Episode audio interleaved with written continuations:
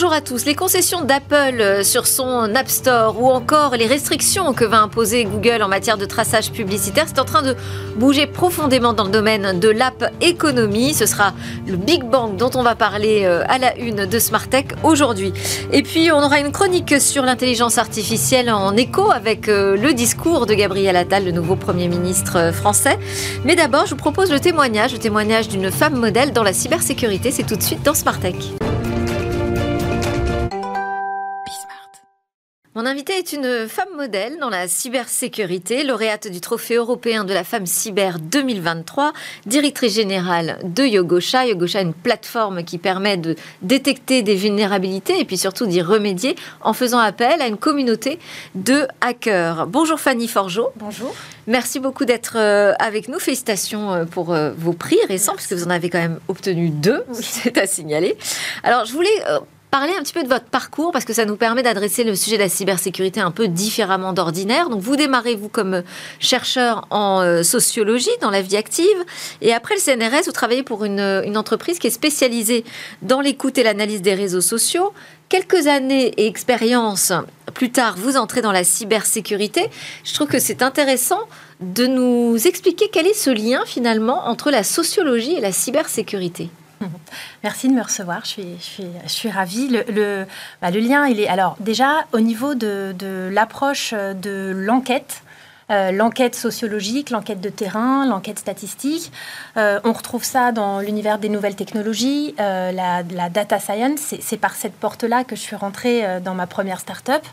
Et puis ensuite, la cybersécurité, c'est aussi un travail d'enquête, d'observation. C'est le premier fil, le premier trait commun entre ces, différentes activités. D'enquête sur les moyens, les, les, méthodes pardon, d'action des cybercriminels? Alors, euh, d'enquête euh, et de, on va dire, de, de, de, fouilles, de recherche pour identifier des failles, euh, des vulnérabilités dans les systèmes informatiques.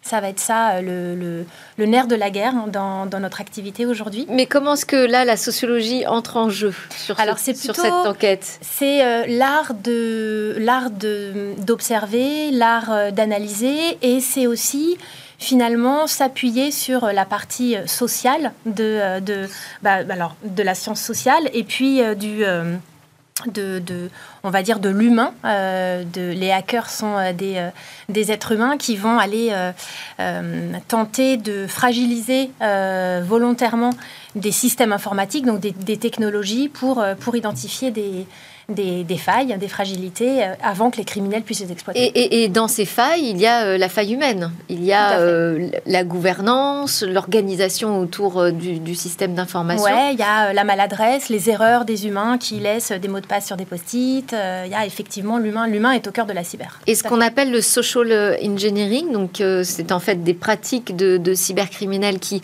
consistent à identifier justement des failles humaines. à observer, tout à fait, à observer, obtenir à des mots de passe, ouais, des codes secrets. Ouais, et, à, et, à, analyser d'une certaine façon euh, des informations euh, qui, qui, peuvent glaner sur, euh, sur des individus, les recouper pour pouvoir ensuite les exploiter. Euh, de, de, manière criminelle.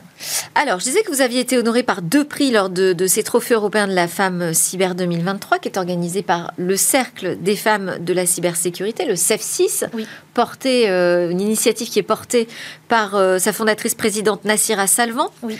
Euh, C'est un secteur encore très masculin, Mhm. mm -hmm. trop oui, bah, les chiffres Pourquoi parlent pour eux. 14% de femmes seulement. Oui. Euh, trop masculin, alors euh, euh, parce que, et, et, ça, Nassira vous, vous l'expliquera mieux que moi, on a. les femmes ont, ont, toute leur place dans la cyber. Euh, les hommes ont tout intérêt à travailler avec des femmes. Les équipes euh, mixtes sont beaucoup plus efficaces dans, euh, dans tous les métiers de la cybersécurité. Euh, L'objectif du CEF6, c'est de, de, promouvoir le leadership des, des, des, femmes dans ce secteur. Donc, c'est les faire venir, sensibiliser le grand public, y compris les jeunes, dès le plus jeune âge, dans les, dans le collège, dans les lycées, les faire venir pour, la, pour leur expliquer qu'on a besoin d'elles.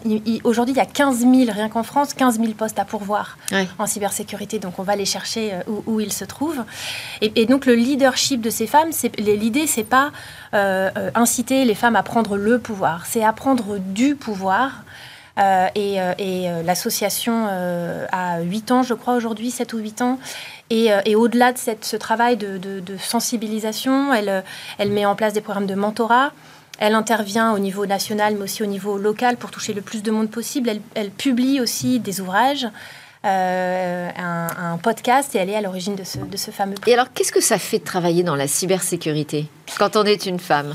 C'est très Parce Il y avait votre fille, je crois, qui était là à la remise de prix. Oui, tout à fait. Est-ce que vous arrivez à lui donner envie de s'intéresser à ce secteur? Complètement. Euh, et, je, me suis, je me suis amusée dans le discours à, à lui montrer que euh, la cyber, c'était, on était très loin des clichés euh, d'un univers qui n'est que masculin et qui est tout sauf glamour, parce que c'était une soirée qui était magnifique, tout le monde était super beau, il y avait, voilà, il y avait des étoiles partout, c'était, c'était génial. Et, donc, je, ouais, ouais, je, me suis adressée à elle pendant le discours en lui disant, tu, tu vois, en fait, c'est pas si ringard que ça. Elle a quel âge? Elle a 16 ans. Et donc, elle a pris une décision déjà? Alors non, elle, elle, bah, elle, elle, est à un âge où elle euh, peut se permettre de, de, tout explorer, mais c'est vrai que je pense que ça lui ouvre les chakras, et c'est le but du jeu, c'est aussi pour ça que je suis là aujourd'hui. Euh, bosser dans la cyber quand on est une femme, c'est euh, pas du tout être euh, victimes d'une situation euh, inégalitaire parce que les femmes sont les bienvenues. Et euh, je, trouve même que c'est un, que un secteur assez, assez bienveillant. Moi, je me sens, ça fait cinq ans que je suis dans la cyber, je me sens quand je fréquente des, des partenaires, des prospects, des concurrents, etc. Je me sens parmi mes pairs et je pense qu'il y, y, a une une, vraie sensibilité à cette, à cette cause. J'ai pas rencontré euh, beaucoup d'opposants de, d'opposants à cette cause de la diversité et de, et de l'égalité homme-femme. Donc vous nous dites c'est un monde ouvert où les femmes sont les bienvenues. Exactement. Et donc il ne tient elle, alors pas qu'à elle bien sûr, parce qu'il y a quand même certains... certains il y a le frein euh, familial, euh, éducatif aussi. On pense pas forcément hein, aux jeunes filles pour les inciter vers ces, vers ces ça. filières. Ouais, ouais. Ouais, Il n'y a pas beaucoup de filles dans les écoles d'ingénieurs, on le sait. Néanmoins, je pense que les, euh, les, filles, les femmes ont besoin d'entendre que, euh, bah déjà, elles n'ont pas forcément besoin d'être ingénieurs pour venir. On a besoin d'ingénieurs, on a besoin d'experts techniques, mais, mais on peut aussi euh, venir d'autres horizons comme des sciences humaines, comme c'est mon cas. Et, et c'est un univers donc, qui ouvre ses portes à de, nombreuses, de, nombreux parcours. On peut se reconvertir dans la cyber aussi. Oui. On n'est pas obligé de faire une école spécialisée dans la cyber. Et on gagne bien sa vie. on ah travaille dans euh, dans des, pour des causes qui sont euh, des causes euh, au, service de, au service de son pays, au service de la sécurité, au service de la chose publique. C'est très valorisant. Et, et, on travaille aussi avec des, des, des profils très inspirants. je trouve que c'est un métier très valorisant. Enfin, moi, en tout cas, j'en suis bah, extrêmement. vous faites partie de ces profils inspirants. Merci, beaucoup d'avoir été avec nous dans, dans Smart Tech. Fanny Forgeot, donc directrice générale de Yogosha. Allez, on part s'intéresser au secteur du mobile, le mobile business, et tout de suite. Et je vous ai promis un sujet Big Bang à la une de Smart Tech aujourd'hui. C'est parti pour Mobile Business, notre grand rendez-vous avec Jérôme Bouteiller. Bonjour Jérôme. Bonjour Nathalie fondateur d'écranmobile.fr. Vous êtes venu accompagné de Sarah Roland. Bonjour Sarah, Country Manager France chez Apps Flyer. Alors ensemble, on va parler de ce marché des, applications euh, qui est en plein bouleversement. Il y a une actualité forte autour euh, d'Apple en particulier, mais aussi de Google, on va voir ça. Euh, une app économie donc qui, qui, est chamboulée, mais qui pèse combien d'ailleurs? C'est quoi ce marché des applications aujourd'hui, Jérôme? Alors cette app économie, c'est cette économie qui est née il y a une quinzaine d'années avec l'apparition des, kiosques téléchargement d'applications chez euh, Apple et chez Google. Et en 15 ans, elle a euh, beaucoup progressé, hein, puisque selon les, le dernier euh, calcul de Data AI, les revenus in-app représentent aujourd'hui 171 milliards de dollars. Ça, c'est pour la partie téléchargement de contenu. On peut aussi y ajouter les revenus publicitaires. Et là, on parle de pratiquement 400 milliards supplémentaires. Donc, c'est très important. Personne ne fait le calcul, mais si on y ajoutait les revenus du commerce électronique réalisé in-app, on parlerait selon moi une fourchette entre 2000 et 3000 milliards de dollars supplémentaires. Donc c'est une, une, économie absolument gigantesque. Effectivement, et qui a été quand même longtemps dominée par les États-Unis, les acteurs américains, mais qui euh, se retrouve quand même un peu euh, contrarié par euh, l'arrivée d'applications très à succès du, côté de la Chine. Exactement. Alors effectivement, les, les Américains ont cité Apple et Google. On peut aussi citer le groupe Meta, hein, qui avec Facebook, WhatsApp, Instagram a, très longtemps dominé les, classements. Et aujourd'hui, effectivement, les, applications montent, les applications chinoises montent en puissance. Alors la Chine, on va déjà le rappeler, c'est le premier marché au monde hein, pour les applications. C'est 110 milliards de téléchargements par an. C'est beaucoup plus qu'en Inde, 30 milliards, aux États-Unis 13 milliards, au Brésil 10 milliards. La France, par exemple, c'est à peine 2 milliards de téléchargements par an. Mais sur notre marché domestique, par exemple, on voit aussi les, Chinois euh, devenir extrêmement puissants. Pour la première fois cette année, le numéro 1 des, stores, c'était Temu, hein, une application euh, chinoise euh, e-commerce. il y avait également TikTok, numéro 3, CapCut, numéro 4, Shane, numéro 5. WhatsApp est resté numéro 2, mais c'est effectivement du jamais vu de voir euh, quatre applications sur les cinq premières places du podium. Et alors des applications qu'on va pouvoir désormais charger sur des stores alternatifs, y compris quand on est sur iPhone. Oui, effectivement, euh, les stores alternatifs, ça existait déjà sur Android. Hein. On peut citer euh, Microsoft, Huawei, Samsung, qui avaient lancé ce type de store, mais ce n'était pas possible sur, sur iPhone. Et d'ailleurs, Apple a très longtemps hein, combattu hein, cette pratique qu'on appelle le, side loading, mais en raison de la mise en œuvre d'un un texte européen, le Digital Market Act, qui devrait rentrer en, œuvre le mois prochain, au mois de, mois de mars, Apple va avoir l'obligation euh, d'ouvrir les téléchargements euh, sur, euh, sur l'iPhone. Et ça va être effectivement une révolution avec des App Store alternatifs iOS. Hein. Les téléchargements alternatifs, c'est quand même significatif, hein, toujours selon Data AI, c'est à peu près 20% des téléchargements dans le monde et c'est la pratique majoritaire sur le dynamique marché chinois.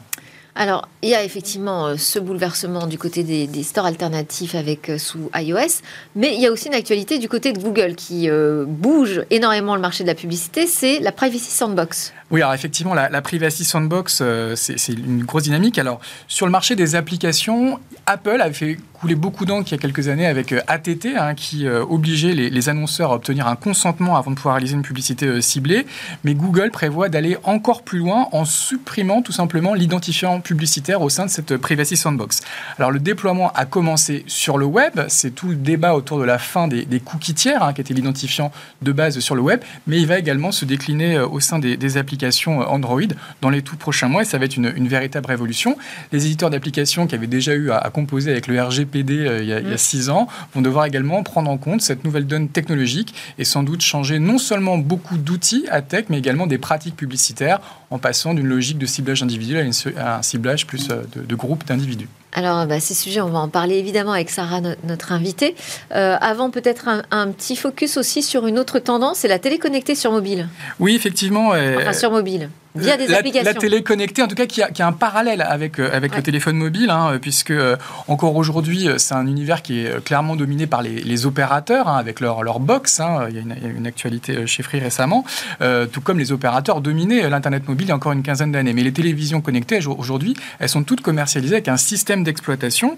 on peut citer Google TV, qui est dérivé d'Android, WebOS chez LG, Tizen chez Samsung, Titan OS chez Philips. Effectivement, les télé connectées vont commencer à ressembler à des super euh, smartphones. Et beaucoup d'éditeurs euh, d'applications sont en train de décliner leurs applications euh, sur le téléviseur et ça va devenir un peu la, nouvelle frontière. Pour vous donner juste des chiffres, par exemple pour YouTube, aux États-Unis, sur les 240 millions d'utilisateurs de YouTube, il y en a déjà 130 millions qui regardent YouTube sur une application sur leur télévision connectée. Et en France, on estime qu'à peu près un quart de l'audience de, YouTube se fait déjà sur ces télés connectées. Donc la CTV, ça fera probablement partie des, grosses tendances des prochains mois en France. Très intéressant à suivre, effectivement.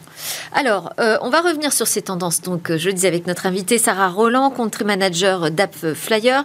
C'est une société dont le métier, c'est de mesurer les téléchargements des applications. C'est bien ça? Oui, alors c'est bien ça. Euh, AppsFlyer, c'est un MMP, ce qu'on appelle un MMP dans notre jargon. C'est un Mobile Measurement Partner, donc un partenaire de mesure mobile qui va accompagner les annonceurs qui ont des applications mobiles à comprendre finalement d'où vient euh, le trafic le plus performant, le trafic de qualité va pouvoir accompagner cette compréhension aussi bien au niveau de l'installation, c'est-à-dire que quand l'application est téléchargée mais aussi ouverte pour la première fois, et également lorsque l'utilisateur final va finalement procéder à des actions dans l'application. Donc on ne va pas s'arrêter à une analyse uniquement du téléchargement, on va vraiment s'intéresser. Sinon on n'aurait pas besoin de vous, puisque le, le nombre de téléchargements, on y a accès. Tout à fait. Donc l'idée, c'est vraiment de pouvoir analyser la qualité des campagnes, via donc cette analyse-là et de savoir finalement quels canaux, quels leviers sont plus performants. Est-ce que ce sont des canaux propres? Est-ce que ce sont des canaux payants? Donc c'est notre mission d'accompagner euh, l'ensemble des Est-ce que euh, ce sideloading euh, dont on a parlé avec Jérôme va changer quelque chose dans, votre métier? Est-ce que ça va compliquer peut-être même la tâche sur la, mesure précise? Le sideloading, c'est un terme que, qui, voilà, qui sort maintenant, qui existe déjà depuis très longtemps sur Android, oui. Hein, puisqu'on a des stores qui, sont, qui existent, qui coexistent à Google Play, notamment sur les marchés comme les marchés chinois. Hein, euh, sur lesquels on accompagne d'ailleurs de très grands euh, annonceurs euh, aujourd'hui chez AppsFlyer. Donc on ne pense pas que ça va honnêtement j'ai envie de dire, compliquer la tâche. Je pense qu'on est dans un environnement effectivement qui évolue, avec une technologie à laquelle on doit s'adapter. mais on est là pour ça et c'est vraiment notre cœur de métier. Donc non, je suis, je suis pleinement confiante sur la poursuite de, de notre activité. Est-ce que vous avez des infos? Vous savez déjà qui va lancer des stores alternatifs en Europe? Alors, il n'y a rien de, d'officiel. Euh, mais? Mais, cependant, sachant que si on regarde ce qui se passe en fait sur Android et qu'on comprend un petit peu quels acteurs, finalement, sur Android ont déjà passé le pas, notamment en Chine, on peut se dire que des Meta, par exemple, euh, des Microsoft euh, vont lancer ce qu'on appelle leur marketplace, donc leur propre store pour iOS. Voilà. Intéressant aussi. Euh, alors, quand même, euh, je voulais vous faire réagir à euh, ce qu'a décidé Apple finalement, hein, parce qu'on dit qu'il se met en règle avec le Digital Market Act, donc pour s'ouvrir davantage à la concurrence. Mais enfin, il y pose quelques conditions, puisqu'il il va y avoir des commissions qui vont s'imposer dans le cadre de ce téléchargement dans des stores alternatifs. Je voulais avoir votre avis là-dessus. Bah, ça, tient, ça, euh, vis-à-vis du règlement européen? Oui, clairement, je pense que Apple, comme l'a mentionné euh, Jérôme, euh, a été à l'origine, finalement, d'un écosystème qui a permis une énorme opportunité, une énorme création de richesse, notamment auprès des développeurs d'applications et des marques. Oui. Puisqu'en fait, ça a permis aux marques de toucher des milliards d'individus. donc ça me semble tout à fait légitime, finalement, que Apple euh, bah, clairement décline une proposition. Encore une fois, c'est une Y compris quand ça se passe pas sur son store, y compris sur des téléchargements gratuits. Après, effectivement, on peut se demander, voilà, est-ce que finalement, pour moi, annonceur, ça va être intéressant de décliner finalement euh, mon application sur d'autres stores. Et là, ce que nous, on essaye de faire chez AppsFlyer et ce qu'on a lancé il n'y a, pas si longtemps que ça, d'ailleurs cette semaine, c'est une sorte de calculateur qui va permettre aux annonceurs de comprendre en fonction de leur volume d'installation et de leur business model également, si oui ou non, ça va être intéressant pour eux de, déployer leurs applications en dehors du store euh, d'Apple. Ouais, parce qu'on entend quand même les critiques. Hein, euh, du côté de Spotify, ça fait longtemps euh, qui se plaignent de, la situation. Ils sont toujours pas contents de, la proposition. C'est pareil euh, euh, pour, pour Mozilla. C'est tout naturel. Hein. en même temps, on est dans un, dans un statu quo où on a une situation donnée. ensuite, on a une proposition d'Apple qui change un peu les règles, bien évidemment, de rémunération. Mais encore une fois, et euh, bah, pas si longtemps, enfin ce matin, je discutais avec, euh, avec des annonceurs, des gros annonceurs français, qui me disaient, voilà, nous, on doit effectivement calculer et se demander si oui ou non, finalement, ça vaut la peine pour nous. Je pense que ça représente quand même, pour certains annonceurs, une opportunité euh, de, pouvoir, euh, voilà, de pouvoir offrir et mettre à la disposition d'un autre public, finalement, d'élargir leurs applications. Euh, tout potentiellement leur, mhm. leur, leur, cible. Ouais. Tout à fait faudra faire les calculs. Alors effectivement, on a entendu euh, certains, certains grands groupes américains euh, communiquer là-dessus. On n'a pas entendu les éditeurs euh, chinois et je voulais revenir sur le succès des applications chinoises comme, comme Temu. comment est-ce qu'ils ont fait pour devenir numéro un des téléchargements en France? Temu, je pense qu'on l'a tous vu, hein, ils ont fait énormément, énormément d'acquisitions payantes hein, d'utilisateurs, de, publicité. Mmh. Et mécaniquement, nous, c'est ce qu'on voit de manière générale quand une marque fait énormément de campagnes payantes, notamment sur les, grands réseaux, eh il y a un impact direct sur ce que nous on appelle l'organique, c'est-à-dire le bouche à oreille et donc le, téléchargement naturel de l'application. Euh, donc c'est pas étonnant, clairement, que euh, a explosé en termes de, ranking et s'est mis à la première place du classement. C'est quelque chose qui est tout à fait, euh, j'ai envie de dire, logique au regard des budgets qui ont été, qui ont été investis par la marque. Au-delà de cela, je pense que ce qui est important, et c'est la logique de l'ensemble, la vaste majorité de nos clients aujourd'hui, c'est de se demander finalement euh, quelle est la logique de rentabilité de mes campagnes. Et donc on va aller nous accompagner vraiment l'ensemble des marques, pas uniquement sur l'analyse de la source de l'installation de l'application, mais également sur euh, l'utilisation de l'application, le revenu qui est généré via cette application, que ce soit un revenu qui soit issu d'achat ce qu'on appelle euh, in-app, donc à l'intérieur de l'application, ou alors des revenus qui soient issus de la publicité également in-app. Mmh. Ou du e-commerce, comme dans le cadre de Bien évidemment. Euh, mais avec ces, changements ATT euh, sur iOS et la Privacy Sandbox sur, sur Android, est-ce que l'activité des annonceurs va devenir un, petit peu plus compliquée? Est-ce que le, reach va être, va être différent? Est-ce que les prix vont être différents? Alors, clairement, là, voilà, on est dans un environnement où on a des challenges, c'est sûr. On a un shift, en fait, d'une, d'un targeting qui va être au niveau du device versus, comme euh, vous l'avez très, très, justement dit, au niveau de la cohorte, donc de groupe d'utilisateurs. Euh, c'est l'écosystème qui est en perpétuelle évolution. On l'a vu il y a de cela trois ans avec la sortie de Scan Network sur iOS. Demain, euh, on va être euh, sur Android avec la Privacy Sandbox. Je pense que il y aura plus de ciblage individuel, il y aura que des ciblages euh, par groupe, par cohorte. Voilà, l'idée c'est vraiment d'être dans une approche qui est beaucoup plus privacy centric, excusez-moi l'anglicisme, de pouvoir aller Donc centré sur la confidentialité. tout, à fait, tout à fait. la confidentialité et surtout de se dire, moi en tant qu'annonceur, mon but c'est d'aller envoyer un message publicitaire qui, euh, qui est euh, en phase avec l'utilisateur final. Donc ce que je veux pouvoir faire, c'est pas forcément savoir qui se trouve derrière l'écran, mais plutôt de savoir quelles sont les affinités que recherche finalement cet utilisateur final. Et donc via notamment pas cette, mais ces utilisateurs. Ces utilisateurs finaux, tout à fait, tout à fait. Et l'idée, c'est de pouvoir de manière technologique créer ces groupes, créer ces corps d'utilisateurs en fonction de leurs affinités, en fonction de leur type de recherche.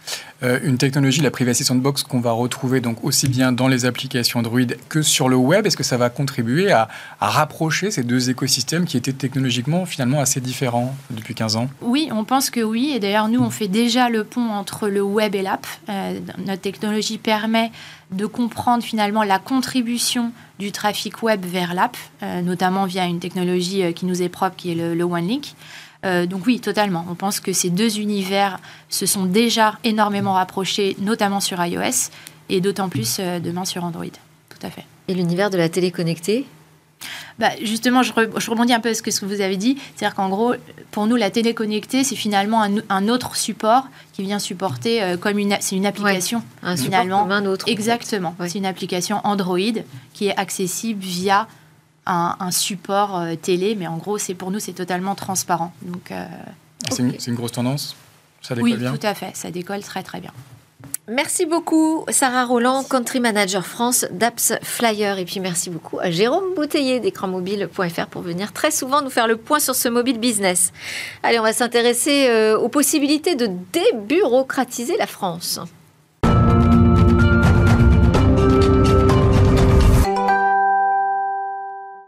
C'est la fin de cette édition, pratiquement déjà. Heureusement, David Lacomblette vient clôturer avec cette réflexion sur l'intelligence artificielle. Peut-elle nous aider à débureaucratiser la France? Et eh oui, quelle question, dis donc. Imaginez, imaginez un instant un pays où quand vous avez une question à poser, un problème administratif à régler, vous preniez votre smartphone et vous adressiez à un robot conversationnel, un chatbot, et il vous répond et euh, il accomplit les actes pour vous, il vous guide au mieux des méandres administratifs, il retient euh, vos données, il pré-remplit euh, vos formulaires. Ce pays, imaginez-le, il existe. Singapour déploie depuis dix ans un agent conversationnel. D'ailleurs, je devrais dire une, puisqu'elle s'appelle Ask Jamie on pourra peut-être y consacrer une autre chronique sur le fait que les assistantes euh, numériques sont aussi euh, des femmes euh, la plupart du temps, en tout cas dans leur appellation. Mais au-delà, j'aurais pu également vous parler de l'Estonie, qui est devenue un État plateforme où tout est concentré sur une plateforme numérique sécurisée. Alors, si on s'intéresse euh, à la France euh, et qu'on regarde bah, le nombre d'agents dans la fonction publique qui dépasse euh, les 5 millions, c'est-à-dire autant d'habitants qu'à Singapour. bon, alors, est-ce, qu'on, est-ce que demain, l'idée, c'est quoi? C'est de les remplacer par des IA Non, quand même. Pas plus que dans les organisations privées, on va remplacer les êtres humains par des machines mais il y a un risque néanmoins euh, que ces êtres humains soient remplacés par d'autres êtres humains qui sauront euh, maîtriser la machine. Et c'est en cela euh, qu'en France, on a quand même une longue histoire liée à l'administration. Il faut remonter à Louis XIII, le règne, 1601-1643, avec cette concentration qui fait qu'aujourd'hui, effectivement, on a une toute puissance d'administration comme sur un piédestal, mais on a bien vu avec les transformations numériques, ceux qui sont sur des piédestals sont aussi ceux qui chutent le plus rapidement. Et donc effectivement, il convient de s'y préparer, euh, ne serait-ce que face à une pression des citoyens, qui sont aussi des consommateurs, et qui sont très bien traités par les marques. Mm. Vous avez un souci avec Amazon, vous appelez, on vous répond dans la minute, on vous règle le problème et, ça devient une sorte d'étalon euh, mondial de la qualité de service et vous aimeriez que tout fonctionne euh, aussi bien, que ce soit euh, vos services administratifs ou, ou publics. Oui, mais alors qu'est-ce qu'on fait justement avec toute cette fonction publique Ça veut dire quoi? C'est lancer un énorme programme de formation? Alors, la formation me semble un préalable, effectivement, euh, pour former euh, tous, vos salariés. Certains pays l'ont fait. Regardez ce qui se passe en Suède, euh, en particulier, effectivement, c'est un plan massif. Alors, on peut se rassurer hein, sur un pays comme la France qui fait des expérimentations. Si vous regardez les annonces de l'ex et, certainement futur ministre de la fonction publique, des questionnaires, des enquêtes, et ça, c'est rassurant oser euh, la fonction publique, euh, disait euh, le ministère.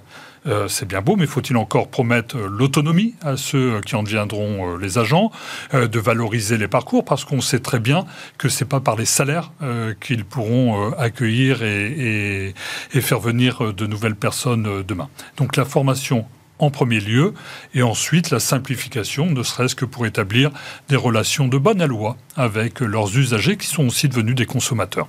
Mais euh, ça ne veut pas dire que euh, quand on installe un service numérique, de l'intelligence artificielle, des assistants, on doit se passer de la relation humaine. Parce qu'il euh, y a ce sujet de la fracture numérique, évidemment, qu'il ne faut pas oublier. Et puis, il y a ce lien quand même qu'on doit garder dans le service public, ce lien très, très humain. Exactement. Et d'ailleurs, en principe, ça devrait permettre de libérer du temps. Euh, puisque la machine, on le voit bien avec les intelligences artificielles génératives, euh, facilite et améliore la productivité. Donc du temps libre, il y en a, il faut bien le consacrer à la relation humaine.